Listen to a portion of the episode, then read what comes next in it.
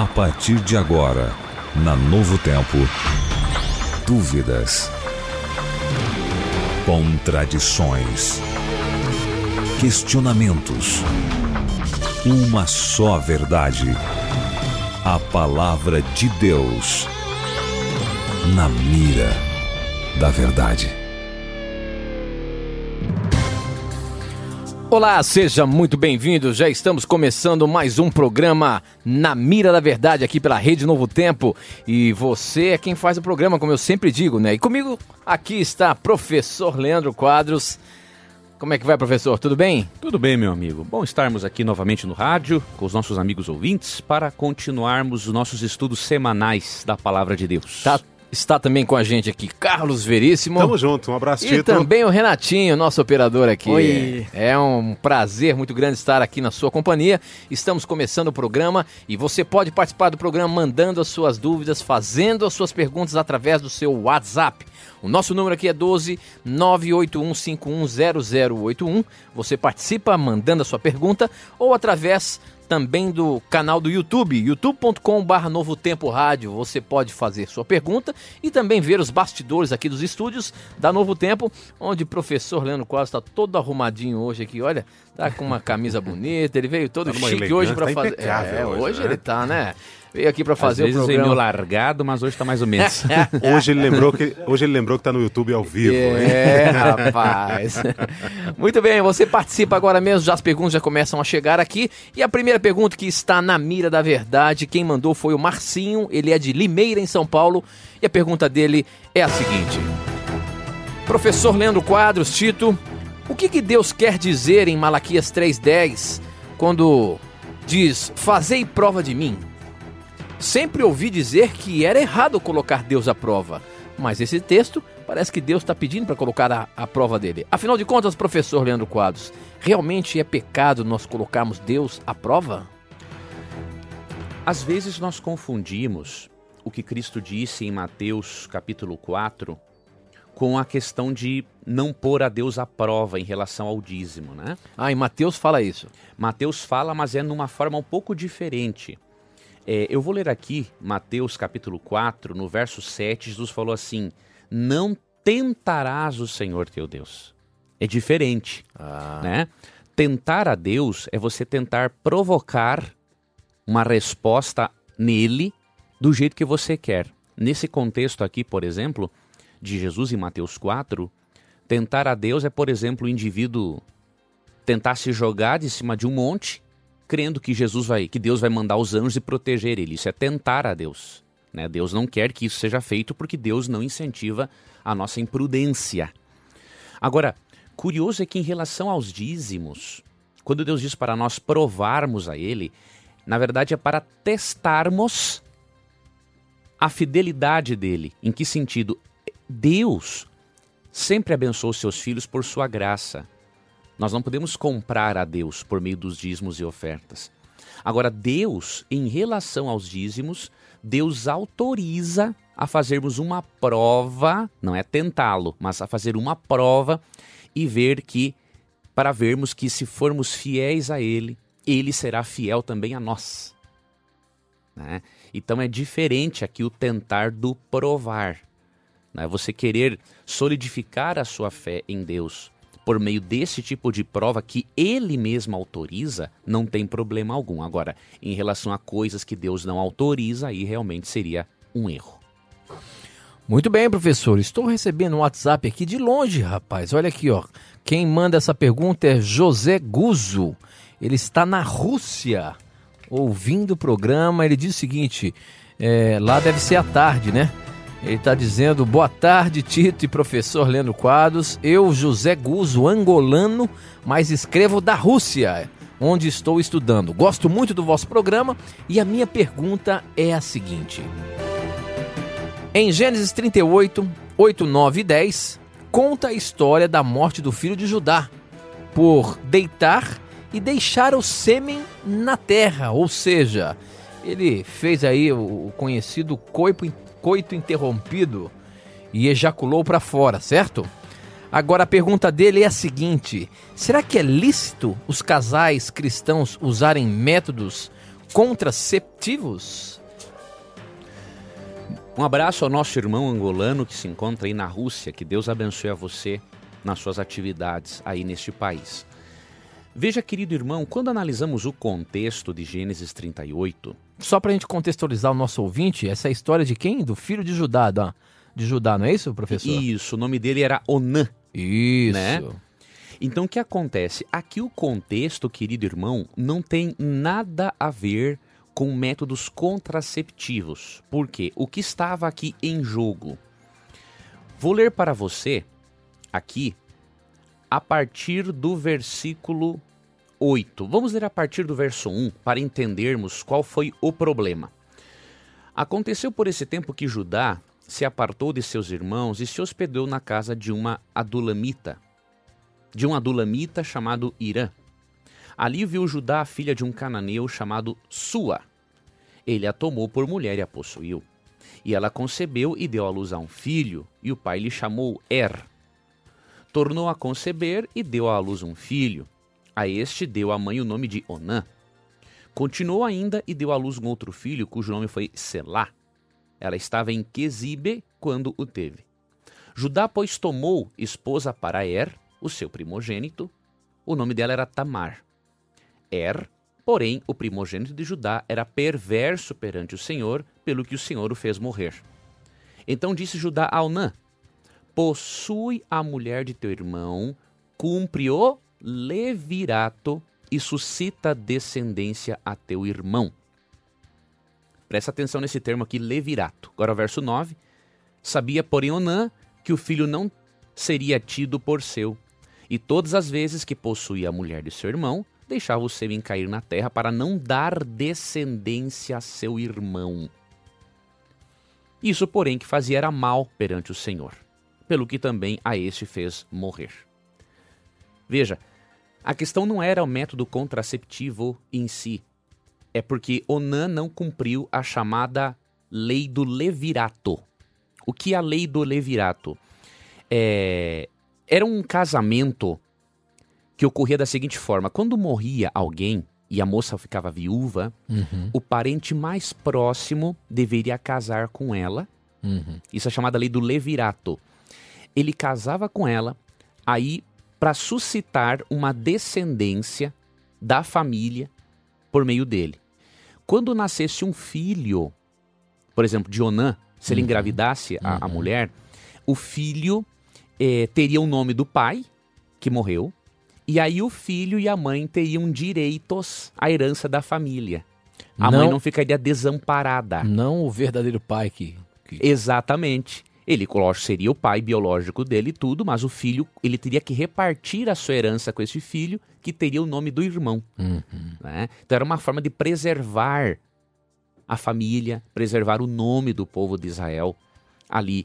Então, o que foi mal aos olhos do Senhor não foi o método em si, foi a atitude perversa dele em não querer suscitar descendência ao irmão, e deste modo Tamar perderia todos os seus direitos como esposa. Porém, então, os métodos é, anticoncepcionais não há problema algum. Não, a Bíblia Deus não, condena isso. não condena desde que, obviamente, não sejam abortivos. Ok, né? ok. Todo método concepcional- anticoncepcional abortivo não é recomendável porque a Bíblia condena abertamente, não é, o aborto. Agora, um método contraceptivo que não seja abortivo, a Bíblia não se posiciona nada em relação ao assunto, é porque nem existia naquela época, né, isso, e devemos considerar com sabedoria Gênesis 1, 27 e 28. Né? Gênesis 1, 28, Deus diz, crescei e multiplicai. A terra já multiplicou até demais. né? Então, nós temos que ter muito cuidado, né? Filhos têm que ser gerados com responsabilidade. Então, Deus deu a ciência, a sabedoria necessária para criar esses métodos a fim de não superpopular ainda mais o planeta Terra. Muito bem, a próxima pergunta também pelo nosso WhatsApp. O Daniel, ele é de Votorantim, aqui no estado de São Paulo, e a pergunta dele é a seguinte: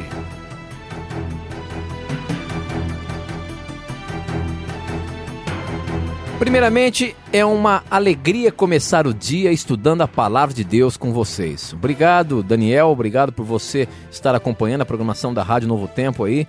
e por participar e fazer o programa acontecer. A pergunta dele, professor, é a seguinte: Gostaria de saber sobre Eclesiastes 12, 12, que diz: Demais, filho meu, atenta, não há limites para fazer livros, e o muito estudar é enfado da carne. Olha só o que está dizendo aí o texto bíblico e a pergunta dele é a seguinte: gostaria de saber se esse versículo está se referindo à Bíblia. O que de fato esse versículo quer dizer? Porque existem até mesmo alguns que dizem que não se deve estudar a Bíblia, professor, porque é, não precisa é, saber tudo o que tem na Bíblia. Agora, aproveitam um texto desse e, e isso está se referindo realmente ao estudar da Bíblia? Infelizmente, muitas pessoas leem a Bíblia e a interpretam de forma irresponsável, tá? E uma das maneiras irresponsáveis de interpretar o texto bíblico é isolar um verso do seu contexto. Quando você analisa Eclesiastes 12, se você analisar, por exemplo, amigo ouvinte, a partir do verso 9, quando o verso 12 fala não é, que não há limites para fazer livros e que o muito estudar é enfado à carne, ele está falando que a pesquisa, a, es a escrita, a produção de livros são coisas infindáveis. Ele está dizendo só isso. E que, portanto, você deve ter um equilíbrio em relação à sua vida. Sendo que nunca vai, ser, vai, vai parar-se de escrever livros. Ou seja, é infindável a produção de livros. Você tem que ser uma pessoa equilibrada e não estudar demais. Então aqui não está falando do estudo da Bíblia em si mesmo. Se você quer saber o que, que a Bíblia fala, por exemplo, sobre o estudo da palavra de Deus, é óbvio. Até mesmo a palavra de Deus tem que estudar com equilíbrio. Em que sentido?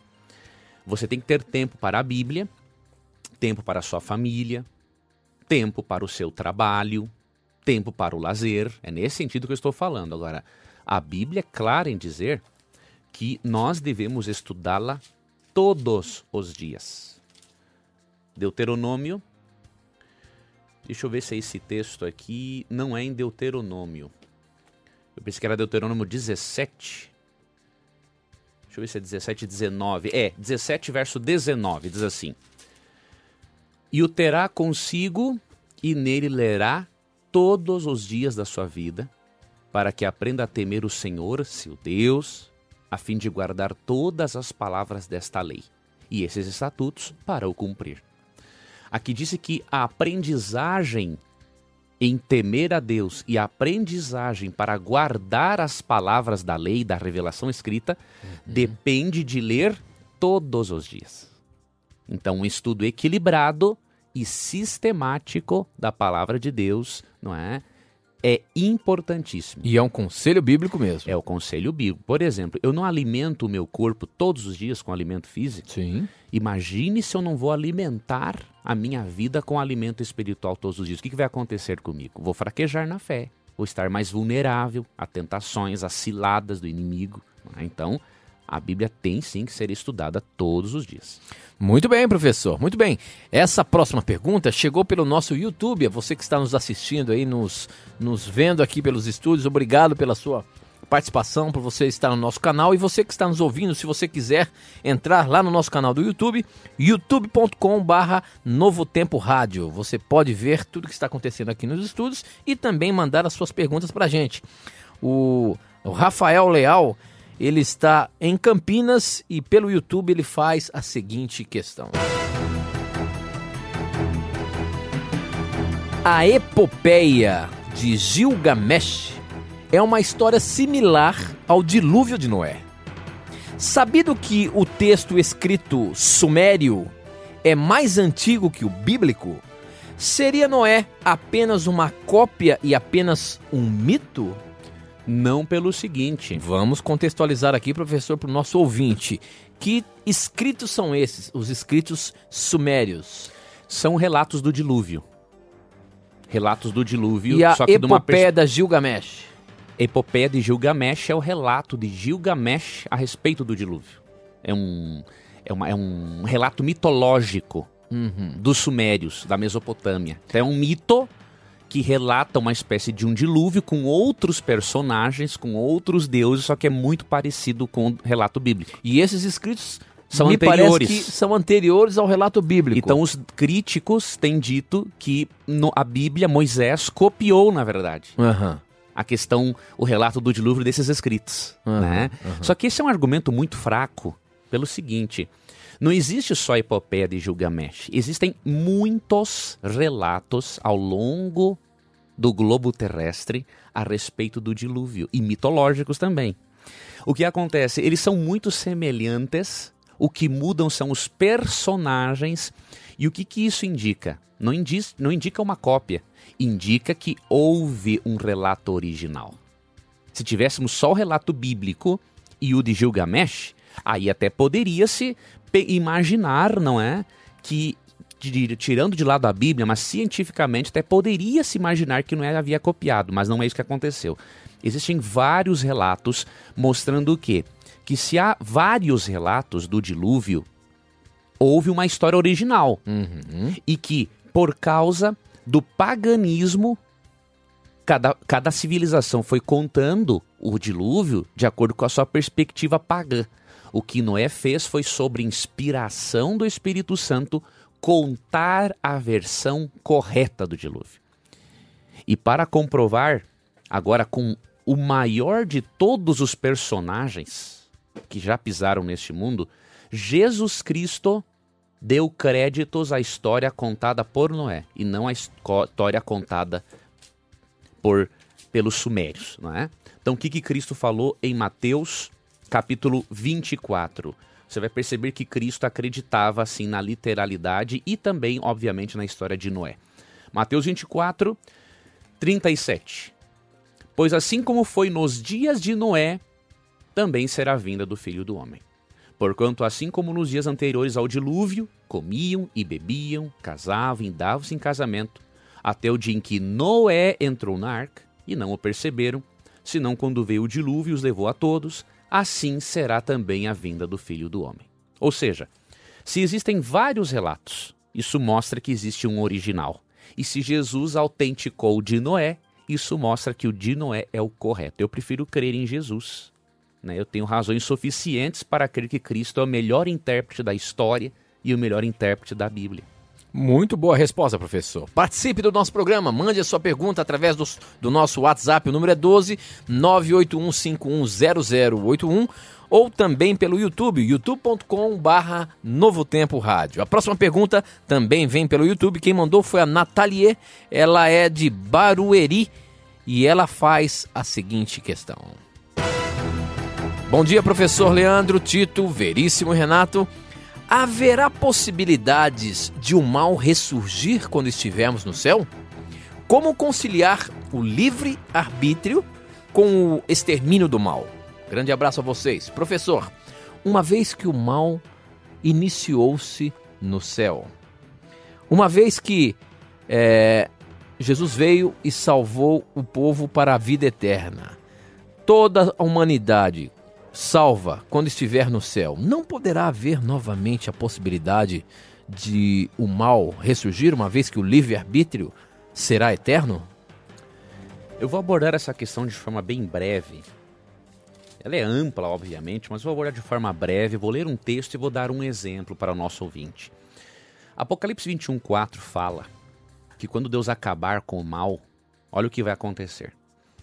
E lhes enxugará dos olhos toda lágrima, e a morte já não existirá, já não haverá luto, nem pranto, nem dor, porque as primeiras coisas passaram. Veja, uma coisa foi a existência do mal quando não existia a morte, quando não existia a dor no universo. Agora, como que seria a existência do mal possível depois que você e eu e todo o universo já estivermos vacinados contra o mal? E como que foi dada esta vacina? A própria permissão de Deus para a existência do mal e o fato de você e eu experimentarmos todos os dias a realidade do sofrimento, da dor, do estresse, da morte, tudo isso, meu amigo, terá dado evidências suficientes para nós que o mal não vale a pena. E um exemplo que eu lhe dou, imagine uma pessoa que viveu a vida toda, quase a vida, um exemplo, a pessoa viveu aí 40 anos da sua vida debaixo de uma ponte. Aí um dia ela decide jogar na loteria, ela fica milionária. Ela vai para uma mansão. Você acha que essa pessoa no são juízo, ela ia querer voltar a morar debaixo da ponte? Agora imagine ir para um lugar como o céu, cujas moradas são infinitamente melhores e maiores que qualquer mansão deste mundo. Ir para um lugar onde não há morte, não há doença, você não vai se preocupar com a sua segurança, você não vai ter medo de perder alguém por causa da morte.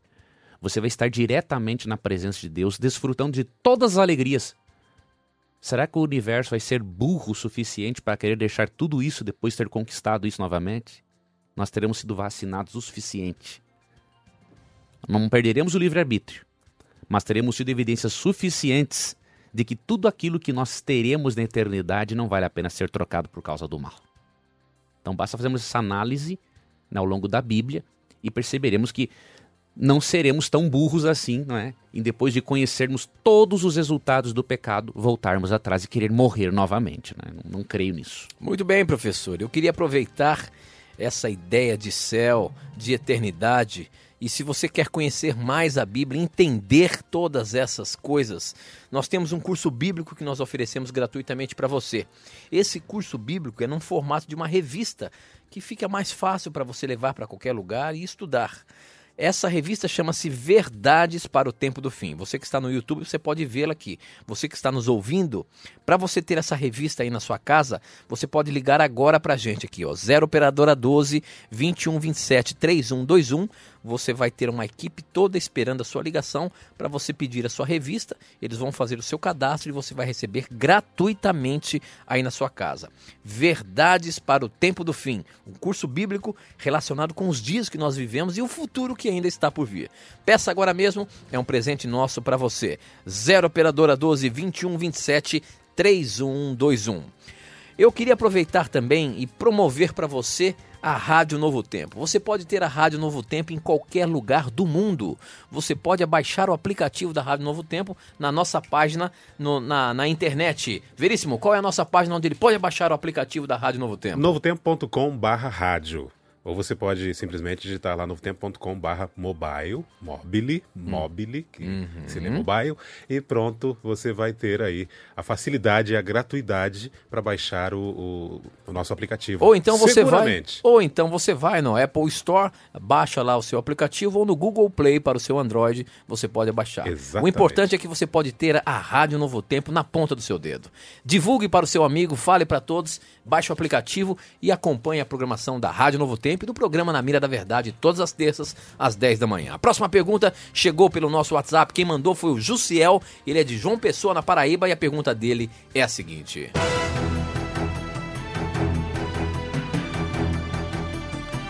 Professor Lendo Quadros, vivo com minha esposa, mas não somos casados na igreja.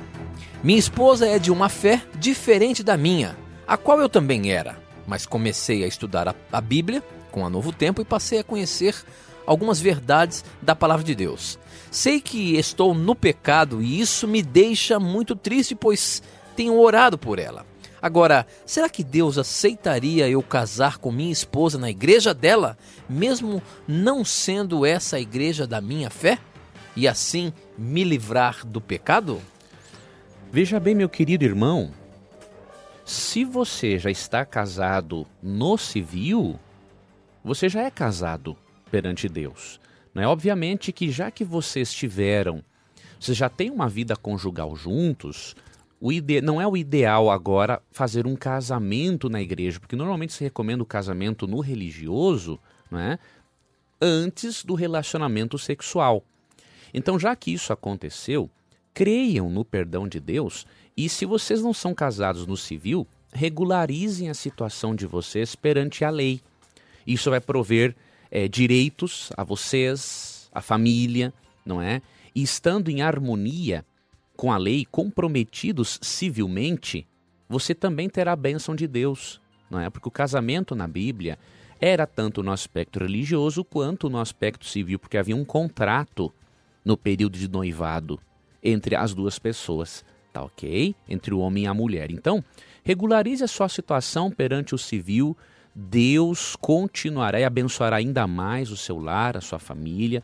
Não, não tem esse receio né, em relação ao casamento no religioso, já que vocês já têm uma vida juntos. Regularize a situação no civil. O nosso Criador, com certeza, tem planos maravilhosos para a vida familiar de vocês. Muito bem, professor. Obrigado aí pela sua participação. Você que tem, tem mandado as suas perguntas para a gente. O programa está bombando aqui, muitas perguntas. Afinal de contas, é você quem faz o programa e nós temos que ir para o intervalo. Mas antes, eu queria mandar um abraço todo especial para as nossas emissoras, algumas emissoras que estão ligadinhas com a gente. Belém, no Pará, AM 1080, Campinas, em São Paulo, 830M, Campo Grande, Mato Grosso do Sul, 630M. Agora as nossas emissoras FM Curitiba, 106,5 FM, Florianópolis, Santa Catarina, 96,9 FM, é, Maringá, Paraná, 104,9 FM, Nova Venécia, Espírito Santo, 100,3 FM, Vitória, no Espírito Santo também, 95,9 FM, Teresópolis, Rio de Janeiro, 96,5 FM e também ah, as emissoras de Porto Alegre, Rio, Rio Grande do Sul, 99,9 FM e a todas as outras emissoras que estão ligadinhas com a gente. Daqui a pouquinho a gente fala. Um abraço a você que está nos ouvindo aí em alguma parte do Brasil e também através da internet em qualquer lugar do mundo. Nós temos que ir para o intervalo, não sai daí não. A gente volta já já. Na mira da verdade. Já estamos de volta, agora são 10 horas e 34 minutos. Estamos ao vivo aqui pela rede de rádios Novo Tempo. E você que está nos ouvindo e também nos assistindo pelo YouTube, seja muito bem-vindo e participe do programa. Para você participar do nosso programa, basta mandar a sua dúvida, a sua pergunta pelo nosso WhatsApp. O número é 12 981510081 ou através do YouTube, youtube.com/barra Novo Tempo Rádio. Participe! A próxima pergunta chegou pelo nosso YouTube. Ela vem de Goiânia. Quem mandou foi a Mia Santos. E a pergunta dela é a seguinte: Queria saber duas coisas. Primeiro, dizem que a carne de porco era considerada impura por causa das condições que criavam os animais, porque não eram tratados como hoje e nem havia os meios de higiene e preparo correto da carne, por isso havia muito risco de contaminação. Isso é verdade? Se for, significa que hoje, com maiores cuidados com os animais, higiene e preparo correto, podemos comer esta carne? Ou o motivo de ser considerada carne impura era outro? Professor Leandro Quadros, essa questão da, das carnes impuras de Levíticos, onde inclui a carne de porco, isso tem a ver com costumes da época ou serve também para os nossos dias como um princípio? Isto é um princípio pelo seguinte: Deus, primeiramente, fez a divisão, a distinção entre carnes puras e impuras em Gênesis capítulo 7, verso 2, quando não existia ainda o povo de Israel. Né? Nos dias de Noé, Deus já fez essa distinção, então mostrando que? É uma distinção é, universal que se aplica a todas as pessoas e não é apenas uma cultura. Outro aspecto, o porco não é considerado imundo apenas por seu estilo de vida, digamos assim, ou por seus hábitos alimentares. Não é só por isso. Óbvio que a criação de porco hoje é bem mais higiênica em muitos lugares do que no passado. Agora, o porco ele continua sendo porco. E o que eu quero dizer com isso?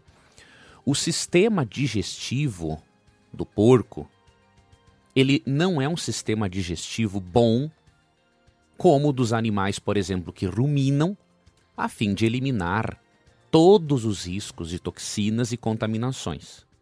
Por que, que em Levítico 11 é dito para comer só os animais que têm o casco fendido em dois e que ruminam? O ruminar, que é aquele ato de o boi, por exemplo, mastigar o alimento, engolir, voltar a mastigar e engolir várias vezes, isso demonstra que o seu sistema digestivo é muito bom. No processo de digestão, obviamente, de eliminação de toxinas. O porco não tem, os porcos de hoje não passaram a ruminar. Então eles continuam com um sistema digestivo pobre, diríamos assim, capaz de absorver toxinas e de manter as toxinas já existentes no seu sangue. Outro detalhe, o porco ele é altamente alérgico. Quantos hospitais, amigo ouvinte, você conhece que oferecem carne de porco para os seus pacientes? Não existe. Por quê? Ele é alérgico. O índice de contaminação dele é grande. A probabilidade de provocar alergias nos pacientes é muito grande. Então, hospitais servem outras carnes para os pacientes que estão podendo comer aquilo. Agora, porco você não vê um hospital oferecer. Segundo ponto, até hoje, as pessoas sofrem daquela infecção cisticircose e daquela larva, a triquinose, que pode se hospedar no cérebro. Aquilo ali é muito perigoso. Eu, por exemplo, é, conheci um senhor no interior do Rio Grande do Sul, o nome dele era Gervalino. É, eu estive uma vez internado, estava com 19, 20 anos, fui internado no hospital por intoxicação alimentar e o companheiro ali ao lado, no quarto, era o senhor Gervalino. E ele havia adquirido a triquina, né, aquela larva do porco que vai para o cérebro. Ele tinha adquirido oito larvas. Era um homem que trabalhava na roça, um homem forte, acostumado. Ele ficou praticamente inutilizado, diríamos assim. O que aconteceu com ele? Ele não conseguia levantar da cama sozinho. É, ele tinha vômitos constantes, dores de cabeça constantes e estava sob um tratamento muito pesado com um neurologista para a doença não avançar. E se a doença avançasse, obviamente ele ia ficar com uma sequela. Ou ele iria morrer, obviamente, ou ele iria ficar louco, ou ficar cego, dependendo da região do cérebro que a larva comesse. Então, não é plano de Deus que nós usemos alimentos imundos. Deus sabe o que está dizendo e por isso, se obedecermos às leis dietéticas da Bíblia, sempre teremos as melhores bênçãos para colhermos. Muito bem, professor. Não é à toa que Deus colocou isso na Bíblia. Se não fosse, não teria tanta importância, ele não colocaria isso, não estaria Exatamente. inspirado ali na palavra, no relato bíblico. É Exatamente. É então atente você que, quem sabe, está ouvindo pela primeira vez a Rádio Novo Tempo, a questão da carne de porco é uma coisa bíblica. E não é só a carne de porco, não. Existem outros alimentos que são impróprios e a Bíblia lá dá uma relação detalhada de cada um. Por exemplo, peixe de couro. Exato. Talvez você né, não coma carne de porco, mas come peixe de couro pintado, é, mandi e outros, todos eles cação. têm cação, todos eles têm o mesmo o mesmo processo digestivo. São lixeiros do mar, assim lixeiros como do mar, assim como os frutos do mar também é. não são próprios. Então existe ali em Levíticos o capítulo de 11. Levíticos 11 vai Ou te dar 14. Vai dar uma relação para você saber exatamente o que você pode e o que você não pode comer. A Bíblia é muito clara e se nós seguimos, com certeza seremos muito mais felizes. Muitos irmãos, Tito, de outras igrejas não entende uma coisa. Não é só uma questão física, é também, mas é a questão espiritual, por quê? Aquilo que afeta o meu corpo afeta uhum. a minha mente. E o que afeta a minha mente afeta a minha espiritualidade. A mente é o veículo de comunicação com Deus. Uhum. Então, se nós entendermos que ao cuidarmos da saúde, nós estaremos tendo uma mente mais apta para nos comunicarmos com Deus, veremos que isso será uma bênção para a nossa vida. Então nós temos que analisar de forma ampla, porque muitos irmãos de outras igrejas acabam pensando, nossa, mas é um fanatismo não comer certas carnes ou certas coisas. Não, não é fanatismo, é bíblico, como você bem uhum. falou, e influencia sim na minha saúde mental e na minha capacidade de raciocinar e até de interpretar as escrituras. Com certeza, com certeza. Bom, participe do programa. Para você participar, você pode mandar a sua pergunta por WhatsApp, o número é 12 981510081 ou através do YouTube, youtube.com/barra Novo Tempo Rádio. Estamos ao vivo aqui para mais de 18 emissoras espalhadas pelos nosso, pelo nosso país e através da internet também com os aplicativos YouTube. Participe, mande a sua pergunta, será um prazer receber e juntos estudaremos a palavra de Deus. Essa próxima pergunta pelo WhatsApp, quem mandou foi a Maria Aparecida, Nan... ela é de Nanuque e a pergunta dela é a seguinte. Mateus 10, 28 diz: E não temais os que matam o corpo e não podem matar a alma. Temei antes aquele que pode fazer perecer no inferno tanto a alma como o corpo. Queridos, fiquei muito confusa com esse versículo. Me expliquem, por favor. Alma e corpo não é uma coisa só? Professor Leandro Quadros. O detalhe é o seguinte: a palavra alma, ela tem vários significados na Bíblia. Óbvio, o principal significado, o significado primário, é o de Gênesis 2, verso 7, que diz assim: o texto diz, né? Deus formou o homem do pó da terra, ele soprou nas narinas o fôlego de vida, que é o espírito, e o homem passou a ser uma alma vivente. Então, o significado primário de alma é um ser vivo. Uhum. E esse termo é aplicado tanto aos seres humanos quanto aos animais. É um ser vivo. Agora, o termo tem outros significados na Bíblia. Para sabermos o significado, por exemplo, em Mateus 10, 28, temos que fazer uma análise contextual. Por exemplo, o verso 35. Ele ajuda muito. Melhor, o verso 30, não é o 35, é Mateus 10, 28, é o verso 39. Está no mesmo contexto.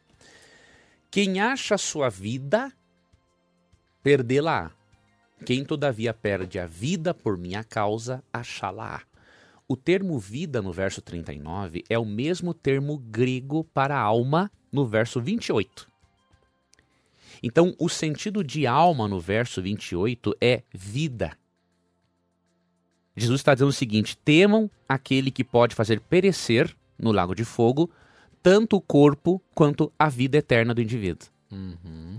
Outro detalhe interessante: o texto não fala que é um espírito ou uma alma etérea que vai ser jogada no lago de fogo. O texto fala: tanto o corpo quanto a alma, ou seja, a vida, serão perecerão no inferno. Veja, alguns usam o texto para apoiar a eternidade da alma, mas o texto fala o contrário, que a alma não é imortal, porque uhum. Deus vai destruir tanto um quanto o outro. Uhum. Não é?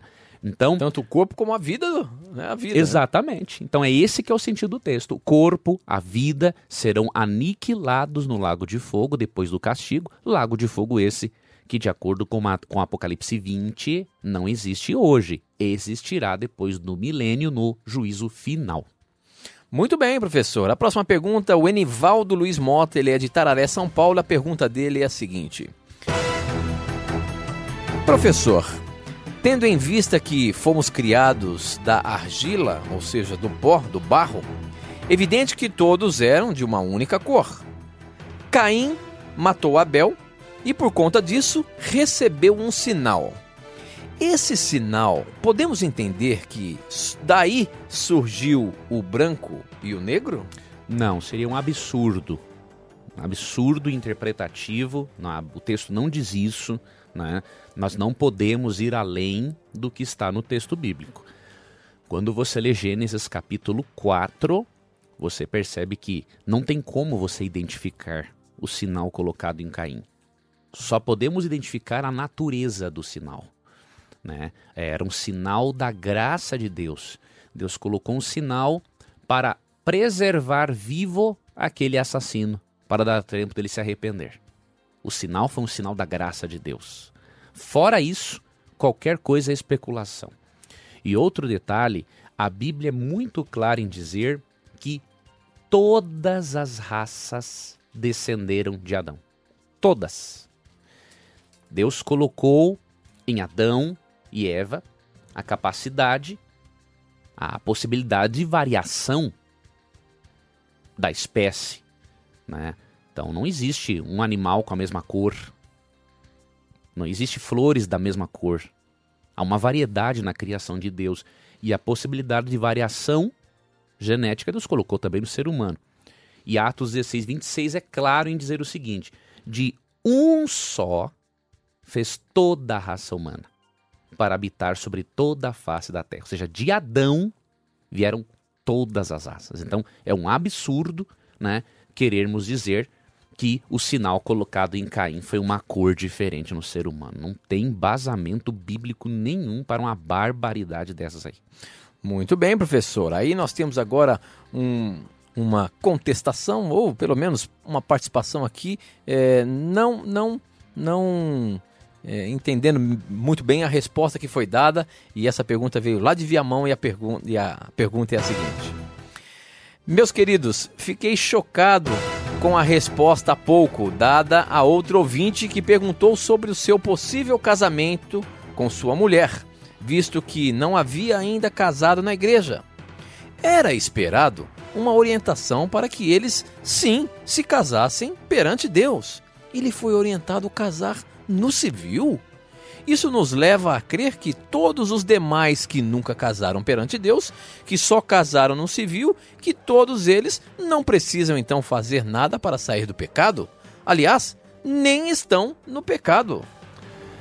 Veja bem, querido irmão, talvez eu não tenha sido muito claro, vou ser um pouco mais claro para lhe ajudar. Veja bem, primeiro, muitas igrejas cristãs optam por não fazer o casamento no religioso depois que a pessoa já tem uma vida sexual. Por quê? Nos tempos bíblicos, como que ocorria? Havia um contrato de um ano entre os noivos. Esse era o casamento, diríamos, no civil. Depois vinha a bênção religiosa por parte do sacerdote. E depois vinha a relação sexual como muitos casais hoje antecipam as coisas fora dos planos de Deus, então muitas igrejas cristãs entendem que agora tem que regularizar a situação no civil e fazer no religioso, por exemplo, a mulher vestida de branco, coisa parecida, fica uma coisa estranha, porque não é a sequência apresentada na Bíblia. Agora, há igrejas cristãs que casam mesmo assim. Uma minoria, mas há. Então a pessoa é livre. Ela tem que, obviamente, participar da cerimônia dentro do contexto da sua denominação religiosa. Nós entendemos que o ideal de Deus é que todas as pessoas se casem, tanto no civil quanto no religioso. Não, é, a bênção de Deus requer isso. Agora, quando as pessoas antecipam as coisas e mantêm uma vida conjugal antes do religioso, nós, da Rádio Novo Tempo, aqui na Igreja Adventista, achamos ser meio que incoerente, né? Você, depois de uma vida sexual ativa, ir lá na igreja casar-se, você já antecipou as coisas, não seguiu a sequência como a Bíblia ensinou. Agora, é óbvio, se uma igreja cristã opta por fazer diferente, cada um é cada um. Nós somos a, totalmente a favor do casamento. Né? Se você ler o livro Nisto Cremos, faz parte de nossas crenças fundamentais que o casamento é uma instituição sagrada instituída por Deus. Agora, temos que fazer as coisas na sequência como Deus orienta, né? Isso é que nós estamos aqui ensinando. Agora, isso não quer dizer que uma pessoa que não casou no religioso ela está em pecado. Porém, o viver, é, como, como se diz, amaziados, ou, ou viver junto e não ter o casamento, é, Nem, aí sim, aí é, é, o é conselho bíblico o concílio bíblico é que a pessoa se case, mesmo se case. que seja, pelo menos, perante os homens. Né? Exatamente. Né? Porque perante Deus, logicamente, que vai, vai ser concebido. Vai, vai ser. Quando a pessoa entra também em harmonia com as leis civis, né, Tito, uhum. como era nos tempos bíblicos, Deus vai considerar o casamento. Deus não quer que as pessoas vivam, como você bem falou, amaziadas, diríamos uhum. assim, né? Sem nenhum compromisso. Deus quer que haja um compromisso sério, matrimonial entre homem e mulher. Né? Ok, muito bem. Pode participar do programa, não tenha preconceitos, pergunte o que você quiser. Vamos colocar na mira da verdade para que a resposta bíblica possa é, ter o esclarecimento. Essa próxima pergunta chegou pelo nosso WhatsApp também. Quem mandou foi a Rosalina, de Campo Grande, Mato Grosso do Sul, e a pergunta dela é a seguinte: Gostaria de saber em que situação os despachos, as macumbas, podem atingir um crente e um não crente. Acompanho a Novo Tempo há nove anos, gosto muito e indico a outras pessoas. Sou da Igreja Batista. Um abraço a você, minha irmã. Obrigado pelo carinho da sua audiência, obrigado por estar aqui junto com a gente estudando a palavra de Deus. Professor, essa questão da, da dessa questão de, de despachos, macumbas, isso pode atingir um cristão, professor? Uma pergunta interessante desta nossa irmã Batista. Obrigado por acompanhar a Rádio Novo Tempo todos esses anos. Eu vou ler um texto, querida irmã, que se encontra na primeira carta de João, no capítulo 5, verso 18, que diz assim: Sabemos que todo aquele que é nascido de Deus não vive em pecado. Antes, aquele que nasceu de Deus o guarda, e o maligno não lhe toca.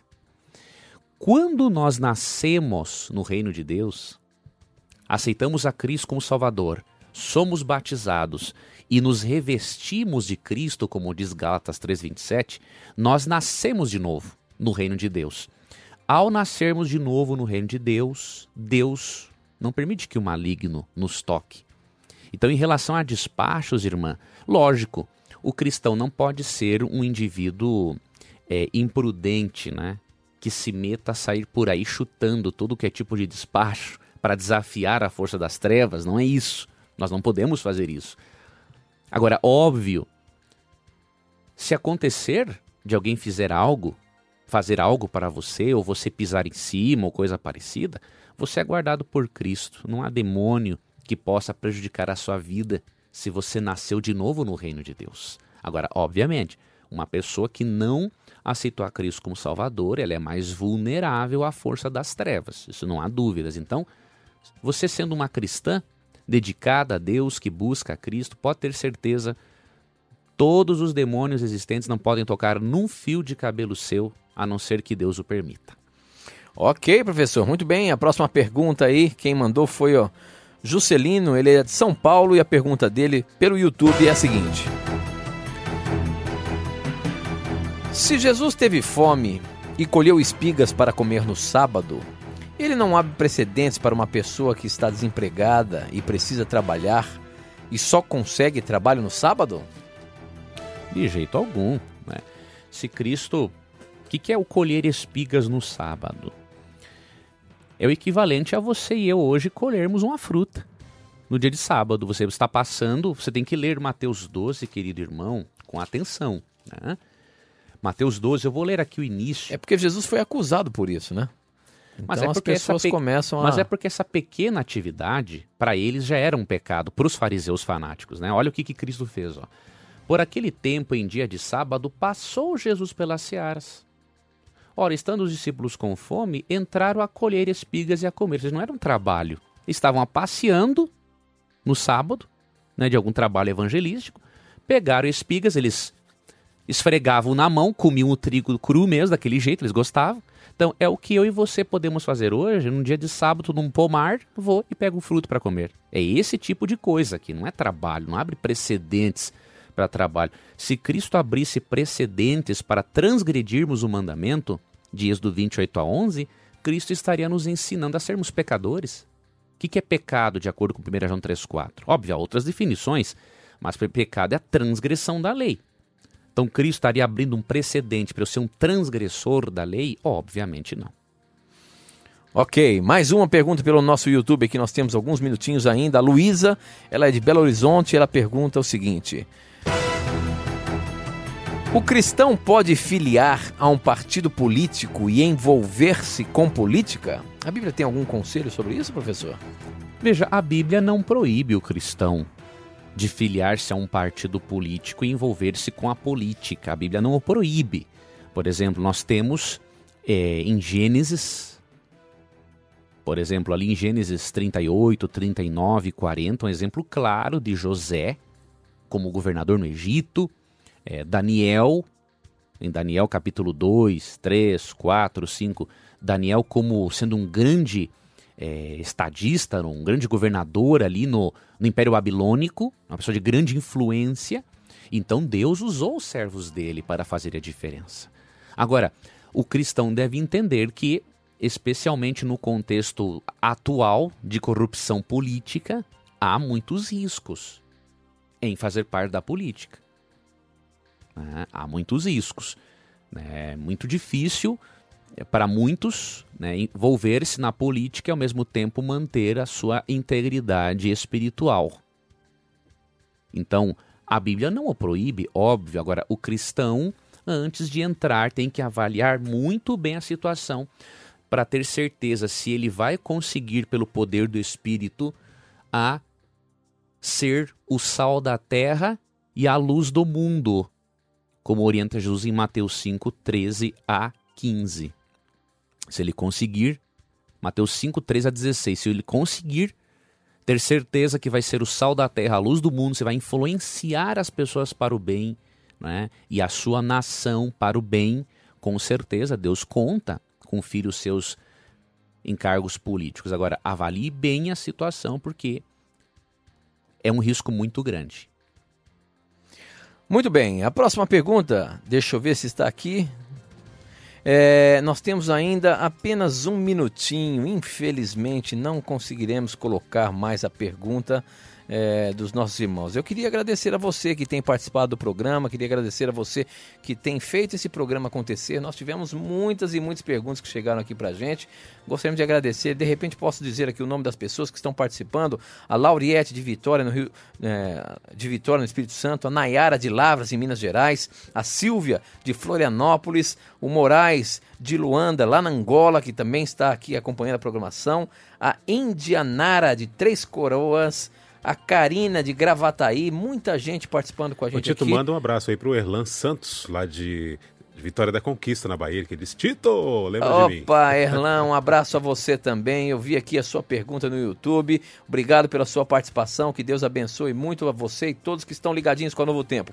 Infelizmente, o nosso tempo acabou, professor, e a gente vai ter que marcar para que as próximas perguntas sejam respondidas na terça-feira ou então amanhã à noite na TV Novo Tempo, ao vivo. O professor Leandro Quadros e eu estamos, tá bom? É isso aí, amanhã às nove da noite. Um abraço ao ouvinte, que Deus lhe abençoe e lembre-se que no programa Na Mira da Verdade, sempre que você tiver a coragem de perguntar, a Bíblia terá coragem de lhe responder. Um forte abraço, até o nosso próximo encontro. Tchau. Tchau. Um grande abraço, obrigado, Tito, professor Leandro. E quinta-feira tem Apocalipse, hein? Nova temporada. Não Maravilha. perca. É isso aí, um abraço.